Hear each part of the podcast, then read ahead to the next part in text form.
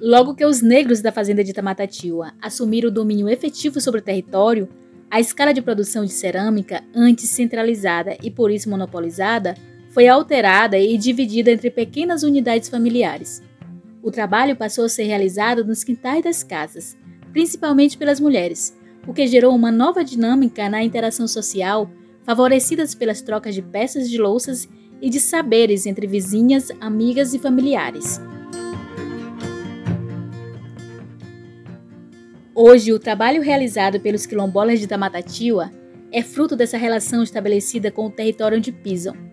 Os saberes ancestrais, passados de geração em geração, dentro desse território, conformam o saber fazer da cerâmica há mais de 300 anos.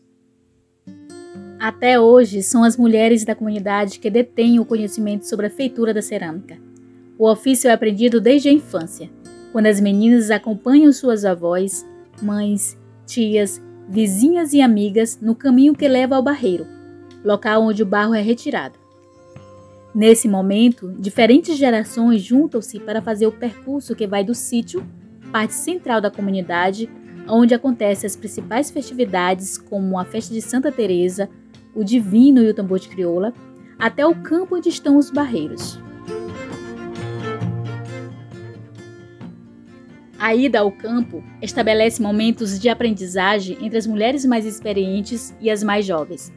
Aprender a escolher um bom barreiro é fundamental para a qualidade da cerâmica.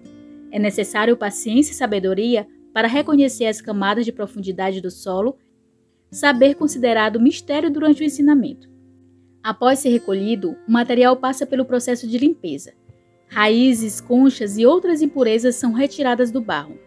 Em seguida, a matéria é colocada na máquina de maromba para amaciar a argila, deixando a massa mais homogênea, pronta para ganhar forma nas mãos das louceiras.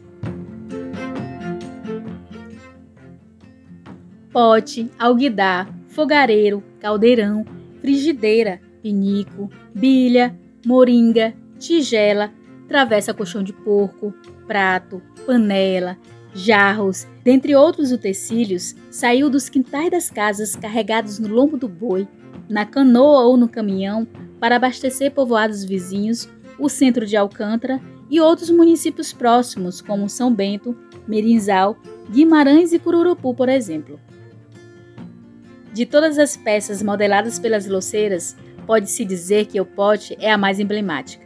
Por mais de dois séculos, foi o principal objeto produzido em Tamatatiwa e ao longo dessa história constituiu-se como um símbolo de identidade da comunidade e elemento que guarda saberes ancestrais. Um deles é a técnica usada na modelagem, feita de tiras roliças chamada de serpentina, influência indígena considerada milenar. Ao modelar, outros cuidados são tomados de acordo com o que é ensinado. Depois de tomar a forma com a serpentina, a peça é alisada com um pedaço de cuia. Depois de pronta, ela fica por volta de dois dias ao sol para secagem. Só assim é feito o último acabamento com uma pedra lisa, geralmente encontrada no barreiro ou no rio. O pote guarda a descoberta do primeiro aprendizado.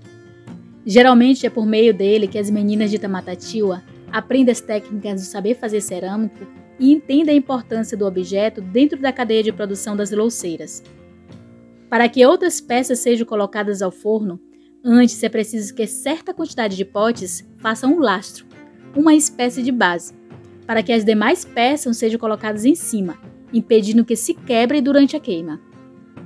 Durante muito tempo, o pote era colocado na porta das casas de mulheres que produziam a cerâmica no quintal para indicar o ofício.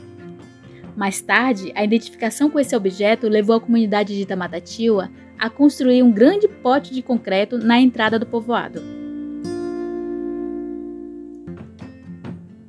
As funções que caracterizam o uso desse artefato, guardar e transportar, traduzem o sentido desse saber fazer para a comunidade.